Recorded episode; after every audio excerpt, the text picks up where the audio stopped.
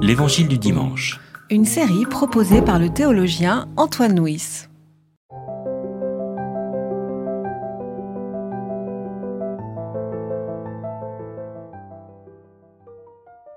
Qu'en pensez-vous?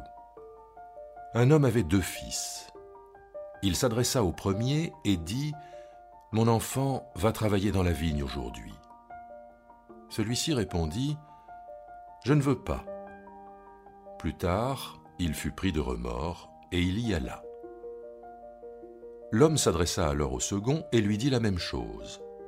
Celui-ci répondit Bien sûr, maître, mais il n'y alla pas. Lequel des deux a fait la volonté du Père? Ils répondirent Le premier. Jésus leur dit Amen, je vous le dis. Les collecteurs des taxes et les prostituées vous devancent dans le royaume de Dieu. Car Jean est venu à vous par la voie de la justice, et vous ne l'avez pas cru. Ce sont les collecteurs des taxes et les prostituées qui l'ont cru. Et vous qui avez vu cela, vous n'avez pas eu de remords par la suite. Vous ne l'avez pas cru davantage. Alors Michel, donc euh, cette parabole euh, se situe euh, dans donc, le passage qui précède, hein, c'est l'entrée de Jésus à Jérusalem. Jésus expulse les marchands du temple, et puis il y a une série de, rencontres avec les autorités, les mmh. autorités religieuses, hein, mmh. les autorités du temple. Hein. Et donc là, Jésus leur adresse cette parabole, et on peut croire que quand il dit euh, les collecteurs des taxes et les prostituées vous devancent, euh, c'est une parole qui est probablement un peu dure à entendre pour ses interlocuteurs. Et euh, Jésus presque n'hésite pas d'aller à la confrontation avec, mmh. avec cette parabole. Voilà, alors maintenant pour le comprendre, donc on commence au début. un homme avait deux fils. Deux fils. Donc une parabole organisée, comme souvent dans les paraboles, entre, entre deux voix. Hein. Mmh. Alors comment est-ce qu'on peut d'abord comprendre cette, cette dualité cette tension? Oui, moi je crois que c'est un procédé littéraire, hein, puisque souvent la Bible, au contraire, l'homme se réjouit d'avoir une multitude de fils, les filles comptent moins d'ailleurs, et, tandis que là il y en a deux. Donc c'est bien, comment dirais-je, une mécanique euh, littéraire pour confronter deux points de vue. Ça c'est tout à fait clair. Et deux attitudes. quand il y a deux fils, euh, il y a une juste attitude et une moins juste attitude, on va dire comme ça. Voilà. On peut se demander d'ailleurs, il s'adressa au premier, alors est-ce que c'est le premier né, autrement dit l'aîné, avec tous les privilèges que ça représente, ou bien est-ce que c'est le premier qui lui tombe sous la main? Et puis on dit l'autre, alors est-ce que c'est le cadet? On ne sait pas. Moi, j'aurais tendance à croire que le premier, c'est plutôt l'aîné. Enfin, c'est un peu embêtant quand même, parce que si on dit les choses comme ça, on a l'impression que le premier représente Israël et le second représente les païens. Oui. Or, c'est exactement le contraire, puisque Jésus, mot à mot, reproche aux pharisiens de dire et de ne pas faire. Donc l'attitude du deuxième. Donc il y aurait déjà dès euh, l'ordre de cette parabole quelque chose qui serait une sorte d'inversion euh, dans les... Euh, Peut-être, oui.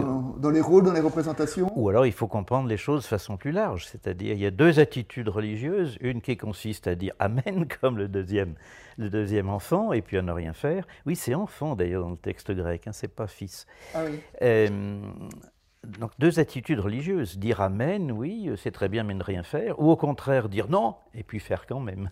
D'accord. Alors, euh, venons-en donc euh, à cette, euh, à cette opposition. Donc, le premier dit Je ne veux pas, mhm. et il y va. Et le second dit Oui. oui, Seigneur. Hein. Oui, maître. Hein, maître, curier, oui, hein. oui, oui. C'est-à-dire que dans la, dans la parole, il est bien dans, dans la reconnaissance. Oui, oui, bien sûr, je le ferai, je le ferai. Mhm. Et puis finalement. Le texte grec est intéressant d'ailleurs, parce que littéralement, c'est moi, Seigneur. Autrement dit, comme s'il se portait volontaire. Mais il fait rien du tout.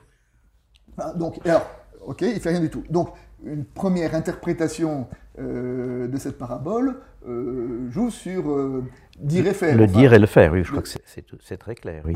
Et ça, il faut quand même tout de suite dire que ça, c'est quand même un, un, message important dans l'Évangile. Et important dans l'Évangile, c'est ce qui est important, c'est pas tant ce qu'on dit que ce qu'on fait. Exactement, oui, puis ça, ça apparaît dans la parabole du jugement dernier, finalement c'est pas ceux qui ont eu une vie religieuse exemplaire, qui ont fait des grandes déclarations euh, spirituelles, mais ceux qui ont effectivement exercé très concrètement de la solidarité. Voilà. Et moi, j'en ai aussi enfin, une autre belle illustration, c'est en conclusion du Sermon sur la montagne. Hein, dans le Sermon sur la montagne, Matthieu 5, 6, 7, où euh, Jésus, ou Matthieu résume euh, l'enseignement en termes de comportement avec les autres, de comportement religieux de, Jésus. Et ça se termine avec la parabole des deux maisons. Il y a encore deux maisons, hein, la maison sur le roc et la maison sur le sable. Et quelle est la parabole entre les deux maisons? Celui qui a bâti la maison sur le roc c'est celui qui a entendu la parole et qui l'a mise en pratique, et celui qui a bâti sa maison sur le sable, c'est celui qui a entendu et qui n'a pas mis en pratique. C'est-à-dire que la différence entre les deux maisons, euh, les deux ont entendu, mais il y a celui qui met en pratique et celui qui ne met pas en pratique. Et d'une certaine façon, c'est cette même différence qu'on retrouve ici entre, entre les deux fils. Euh, euh, il y a, au-delà de ce qui est dit, il y a celui qui fait et celui qui ne fait pas. Et ce qui reconnu ici dans l'Évangile, bah, c'est pas tant ce qu'on dit, mais ce qu'on fait. Hmm. Puis là, ce qui est intéressant aussi, c'est que le premier dit non, mais il, euh, revient à de meilleurs sentiments. Hein, c'est métanoïa, c'est vraiment le terme de la conversion. Ça apparaît d'ailleurs dans la suite du texte avec Jean. Hein, vous, vous, avez, vous, avez, écouté Jean, mais vous ne vous êtes pas converti. Hein, là, je crois qu'il y a aussi une dimension intéressante. Ah, Michel, je voudrais qu'on revienne sur euh, ce, verset, parce que j'ai évoqué tout à l'heure euh, la, pointe, le côté agressif qu'il pouvait avoir par rapport aux, religieux. C'est quand il est dit Amen, je vous le dis, les collecteurs des taxes et les prostituées vous devancent dans le royaume de Dieu.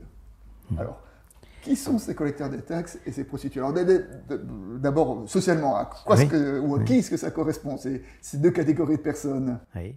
Puis c'est intéressant que c'est au présent, hein. c'est pas vous devancerons dans la vie future, c'est dès maintenant, ça se passe dès maintenant. Alors les publicains, les collecteurs d'impôts, ben, on pourrait dire que c'est à la fois des, des escrocs, euh, des ripoux, et puis en même temps des collabos. Des collaborateurs, hein. oui. alors j'aime bien euh, chez Luc, qui a toujours le, don de mettre les choses dans du papier de soie, euh, Zaché était collecteur d'impôts et il était riche. Sous-entendu, ils volaient encore plus que les autres. Hein, donc c'est vraiment les exclus, les, les mal vus de, la société, les réprouvés. Hein, c'est réprouvés, enfin les, prostituées évidemment, qui, des taxes, donc, qui apparemment, euh, comment dirais-je, semblent refuser l'alliance, mais qui en, en fait ont la capacité de se convertir puisqu'il s'est dit d'ailleurs explicitement dans la suite du texte. Ils ont écouté Jean-Baptiste et eux, eux, ils se sont convertis. il y a un disciple qui était collecteur des taxes. il y a un disciple qui était collecteur des taxes, oui, et que Jésus prend malgré tout comme disciple, et puis ça se finit en un grand festin avec euh, à l'extérieur les pharisiens qui sont, qui sont verts de rage et scandalisés. et en tout cas, je sais que dans, en tout cas dans l'évangile de Marc, dans les autres, je n'ai pas vérifié, mais euh, quand donc euh, Lévi, qu'on assimile à Matthieu, donc se convertit, il organise un festin donc avec Jésus et le disciple, et euh, les religieux voyant cela, et pour la première fois, se concertent entre eux sur la moyen de faire mourir Jésus. C'est-à-dire que, que là, partager la table des collecteurs des, taxes était considéré comme étant la transgression suprême qui mérite la mort. Oui, oui. Donc ça, c'est le collecteur des taxes, et puis les prostituées. Et puis il y a les prostituées. Alors ce qui est intéressant, c'est qu'ils sont quand même présents, les collecteurs de taxes, auprès de Jean-Baptiste. Ils viennent le trouver, qu'est-ce qu'on doit faire, etc. Et Jean-Baptiste leur dit, ben, soyez honnêtes, point alors qu'apparemment les prostituées n'étaient pas présentes auprès de Jean-Baptiste. Mais on en voit une, enfin, et Luc précise bien, c'est une femme de mauvaise vie, attention, qui arrose de parfum les pieds de Jésus. Et puis n'oublions pas quand même que euh, dans l'Ancien Testament, euh, alors les prostituées euh, est conçu, enfin parfois le peuple, quand il s'éloigne de Dieu, oui. est dans la prostitution. Mais maintenant, il y a aussi un certain nombre de prostituées.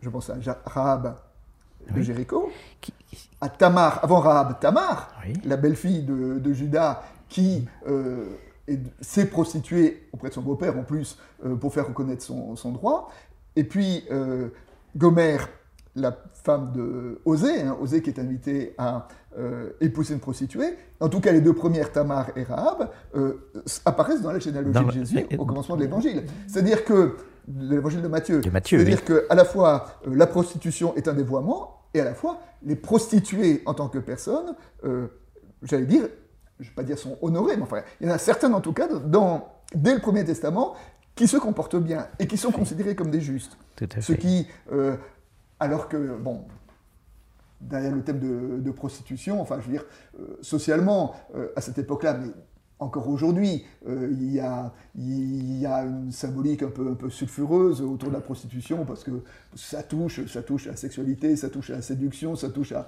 ce qui nous fait peur. Et, la prostituée, elle, est, marginalisée, elle est, rejetée, elle est, mal vue. Donc c'est, un symbole de celui qui est, euh, voilà, qui est, qui est en dessous de tout. Et là, Jésus dit, ben voilà, les prostituées, les collecteurs de taxes, donc qui correspondent à cette deux catégories de personnes qui étaient les plus éloignés, pouvait-on dire, de la bonne pensée ou de la bonne morale religieuse. Et Jésus dit, ben, ceux-là vous, vous, devanceront. Vous, c'est-à-dire les autorités juives. Voilà, les autorités du temple. Vous qui, au contraire, êtes au sommet de la hiérarchie religieuse, euh, on dirait aujourd'hui, les, voilà, les, plus grands dignitaires euh, de l'Église, les prostituées, les collecteurs de taxes sont devant vous. Là, il y a quand même quelque chose de, profondément euh, choquant. Enfin, il y a vraiment quelque chose qui relève du, du bouleversement de l'Évangile. Oui devant vous. Alors en quel sens? Alors en quel sens? En, bah, si, on regarde le verbe, c'est quand même très, très concret. Hein. Par exemple, Jésus dit Je vous précéderai en Galilée, c'est le même verbe. Hein. Mais là, je pense qu'il faut l'entendre au sens de valeur. Hein.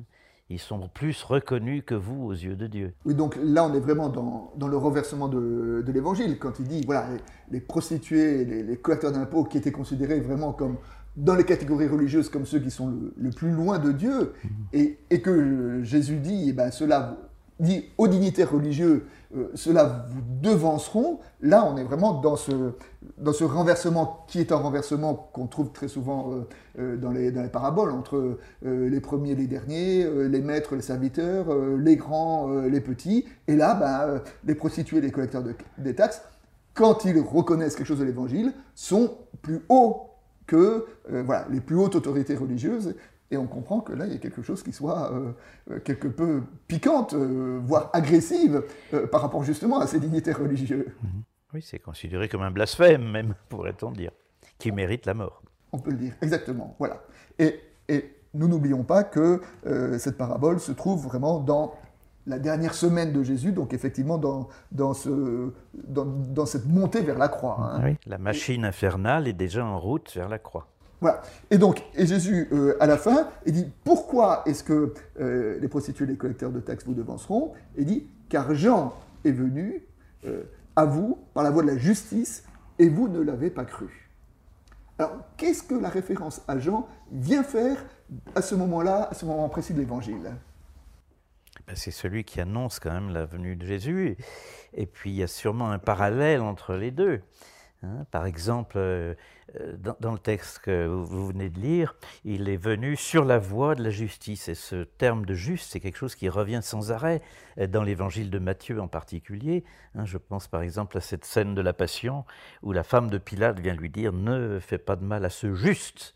Hein. Donc je crois que c'est peut-être une façon aussi de parler de lui-même. Est-ce que derrière la notion de juste, il y aurait quelque chose qui est de l'ordre de euh, d'une compréhension naturelle de Dieu Enfin, je sais parce que la prédication de, Jean, Jean était antérieur au Christ, hein, mhm. et il invitait au changement de comportement. Il invitait au changement de comportement, mais il annonçait aussi un Messie qui allait être un peu vengeur, qui allait manier la, pelle pour vanner, etc., qui allait faire brûler les impies, etc. Donc il annonce Jésus, mais mais c'est pas, le Jésus qu'on rencontre nous. Et pourtant, euh, euh, à cet appel-là, euh, il y a des gens qui ont été sensibles, en tout cas à ce message de justice, et, c'est cela que Jésus met, met, en valeur. C'est peut-être ça justement ce qu'il y a de commun entre la prédication du Baptiste et puis celle de Jésus.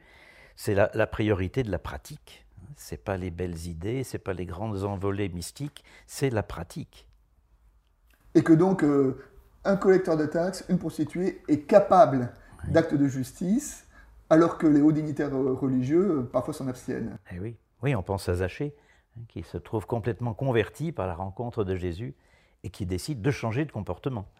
Voilà. Alors maintenant, pour, euh, pour conclure et pour finir, aujourd'hui, comment est-ce qu'on peut actualiser ou interpréter cette, cette parabole Pour nous, Église aujourd'hui, qu'est-ce qu'elle nous dit? Moi, je crois que c'est ce qu'on vient de dire. Hein. C'est la priorité quand même de l'action.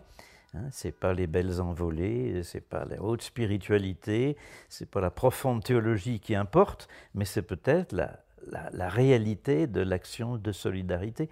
Finalement, c'est exactement le, message de la parabole euh, du jugement dernier. Hein, nous ne sommes pas jugés dès maintenant sur nos belles envolées théologiques ou spirituelles, mais sur la façon dont concrètement nous pratiquons la solidarité à, l'égard de ceux qui en ont le plus besoin.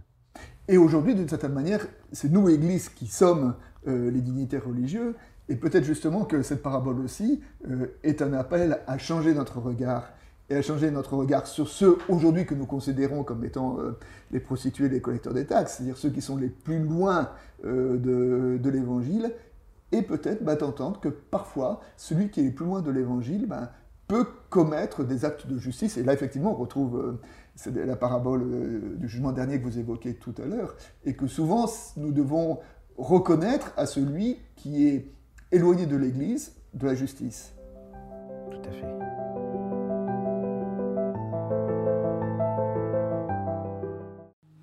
C'était L'Évangile du dimanche. Une série de regards protestants. Enregistrée par Antoine Nuis. Voix off, Dominique Fano-Renaudin.